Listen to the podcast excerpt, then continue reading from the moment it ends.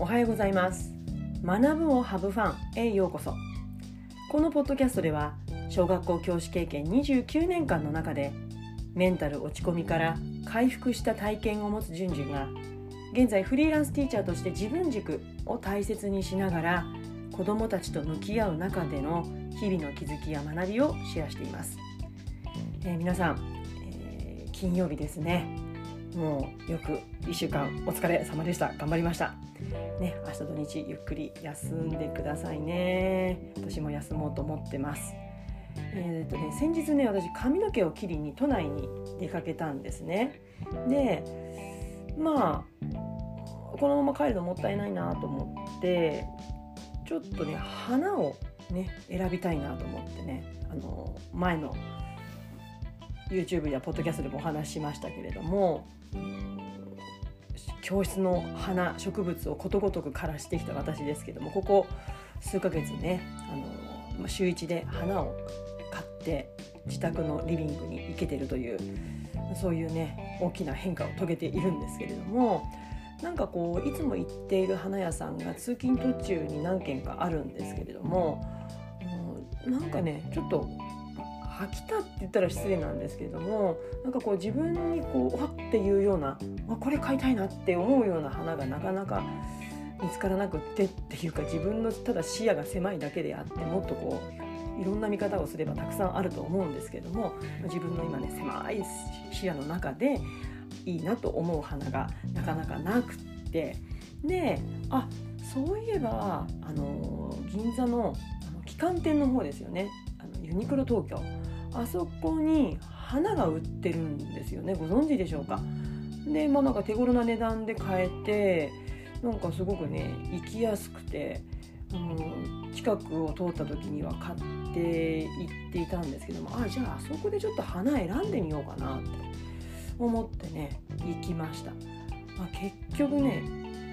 なんか選ぶって言ってもどう選んでいいのかもよくわからないしどう組み合わせがいいのか。まあとりあえず自分がなんかこうあいいなって思うものをもうババッとチョイスして。でも結局1,000円しなかったけどちょっとなん3束かな？3玉ぐらいだったと思うんですけど買ってね結構なボリュームになっていけることができました。ただなんかね白がいいなと思って白ばっかり買って寂しいなと思って緑の葉っぱかな？なんか買ったら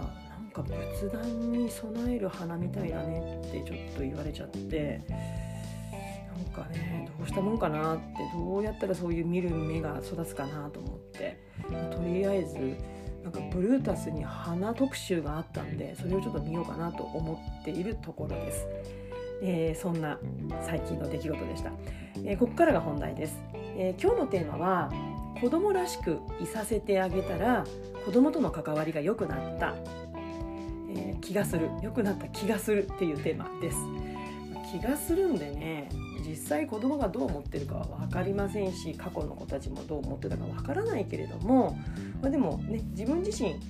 以前以前過去ですよね。あの経験の浅い頃の自分と比べた時に子供との関わり方、うん、つながりがなんかこうすごく居心地よくなったなって思うんですね。うん、だからそれって一体何なのか、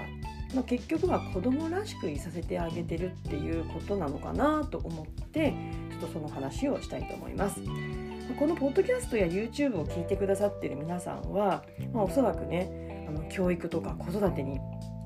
関心のある方が多いと思うんですけれども、まあ、その皆さんが子どもたちと接する時のね姿勢、うん、スタンスっていうのかな、まあ、どんな感じですかね。まあ、教師っぽく言うと、まあ、学級経営方針ちょっと硬いけどね、まあ、つまり子どもたちにどんな力をつけてあげたいかとか育ててあげたいかとか。そのために、まあ、大人教師自身がどんな姿勢スタンスで子どもたちと接するのかっていう、まあ、ちょっと冒頭から重めの花なんであの重めの話で申し訳ないんですけども、うん、どんな姿勢で子どもたちと接していらっしゃいますかね。優しいタイプですか。厳しいタイプですか？どうでしょうかね、えー、もう少し具体的に言うとじゃあ例挙げた方が分かりやすいな。じゃあ例えばねうん34年生ぐらいにしましょうか。中学年の子たちがこうなんか勉強してます。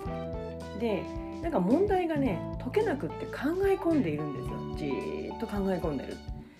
さてあなたはこの後どうしますか？どんな行動をとりますか？次の3つ候補を挙げますのでどれがご自分の行動に近いのかちょっと考えてみてください。まず1つ目。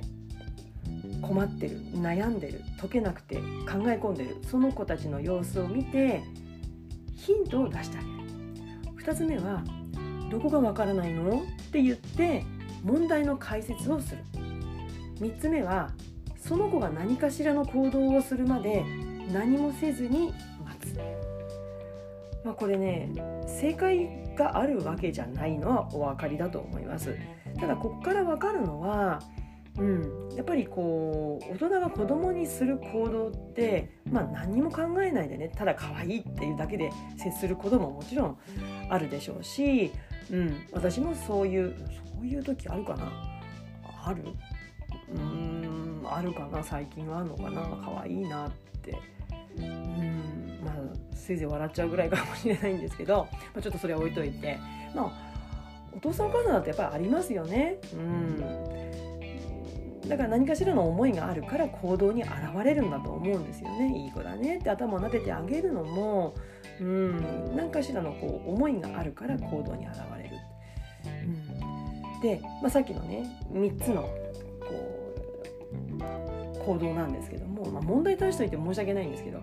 私だったらどれ選ぶかって言ったらまあ、その子の実態によるよねっていうことなんですよただやっぱり基本的に私は3番のその子が何かしらの行動をするまで何もしないで待つっていうことこういうスタンスなんですね。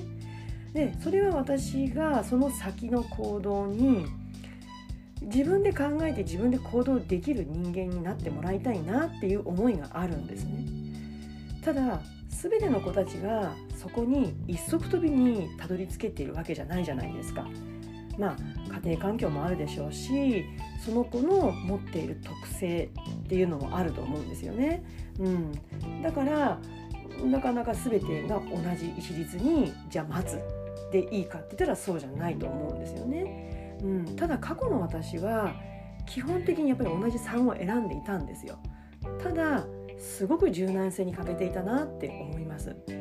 どっちかっていうとダメなものはダメだからわからないんだったらもうただひたすら待つとか、うんまあ、まあ勉強に関しては、まあ、これが全て当てはまるわけじゃないしもちろん「どうしたの?」って言ってあげる場面もあったんだけれども基本的にはそういう厳格な態度でした。うんまあ、もっと具体的には、ま、時間を守るとか提出物の期限を守るとか嘘をつかないとかそういったことに対して厳格だったと思います。ただこれもさっきと同じように、ね、家庭環境もあるしその子の特性もありますよね。つい嘘ついちゃうとか嘘をつかざるを得ない状況にいたらやっぱり嘘ついちゃいますよね。それが癖になってればつい些細なことで嘘をついてしまう、うん、ただそれに対して今だったら違う対応をもちろんするんだけれども昔の私はダメなものはダメっていうふうに厳格な態度でした。まあよく言えば子供を子供扱いしない一人の人間として責任を負わせるそんな接し方だったと思います。ただこれもよくね毅然とした態度が大切ってよく言われるんですよ教師は毅然とした態度が大切だから経験の浅い頃やっぱ先輩の先生方にもものの本にも書いてありました。うんやっぱりなんかこう言葉悪いけど舐められちゃいけないとかね。うんまあ、私がそれが最初高学年を担任したっていうのもあるかもしれないんですけれどもやっぱり毅然とした態度が大切。ただこの毅然という言葉がねよく分からなかったですね。うん。今はその毅然に対していろんなこうものが混じり合ってるのが分かるしでも当時は分からなかったですよね。だから結局何をモデルにして毅然とした行動をとってたか態度をとってたかっていうとやっぱりそれは自分が子どもの頃に両親に育てられた記憶とかあとは、まあ、学校生活子供時代に送ってた学校生活とか、まあ、そういったものあとはま部活もあったかな。そういったものをモデルにしていたと思います。うん。だから経験の浅い頃は毅然とした態度とかね。まあ基本的な姿勢としてはうん、一緒に遊ぶ時は思い切り遊ぶ。でも良いこと悪いことへの判断は厳格毅然とした態度、まあ、これでした、まあ、これは良い方向に働くことももちろんありました。ただ時に子供との関係を、うん、ギクシャクさせることにもつながったかなって思います、うん、子供には子供の思いがあるのにそれを汲んであげられずに一律に求めようとしていたっていうこと。だから本当は伝えたいことはその子に良かれと思ってることなのに余計に私の接し方によって伝わりにくくしてしまった、うん、だから言い方はねこう一人の人間として接するって聞こえはいいかもしれないんだけどもやっぱり相手は子供なのでね、うん、やっぱり子供扱いしてあげることはやっぱり必要かなっていうことがだん年齢とともに失敗経験を積みながら分かってきました。ただなかなかこうやり方を変えることができなかったのは、ま、これが正しいんだよ。こうやって自分は育ってきたし自分の親は自分を育てたんだっていう、まあ、あくまでもね個人的な体験。私の目を通してしか見てこなかった、まあ、そういう世界つまりエゴですよねだったなっていうことに気づいていきます。まあこれね子供たちと接してて本当にしんどかったです。なんで子供のために良かれと思ってやってるのに言ってるのになんで伝わらないんだろうってすごく辛かったです。うん。子供も辛かったと思うし私も辛かった。だ結局はそれをやめることができたんですね。うん。だからそれよりも子供は子供らしくいさせてあげること。その子に伝わるように言い方を工夫することとか、まあ、どこまで話してどこまで話さずに見守ってあげるか、うん、でできたら「あ頑張ったね」ってちゃんとメッセージを送ってあげる。その子の今の実態に応じてその子が乗り越えるハードルの高さを調整してあげる。一律じゃなくて一人一人違うことを前提に高さを調節してあげていったらまあ、つまりその子の自身その子自身に寄り添っていくと子供との関係がぐっと良くなったそんな気がしています。いかがでしょうか。ね。まあこの辺のさじ加減って本当に今でも難しいと思います。うん。基本的なスタンスはやっぱり毅然とした態度というか子どもたちがその後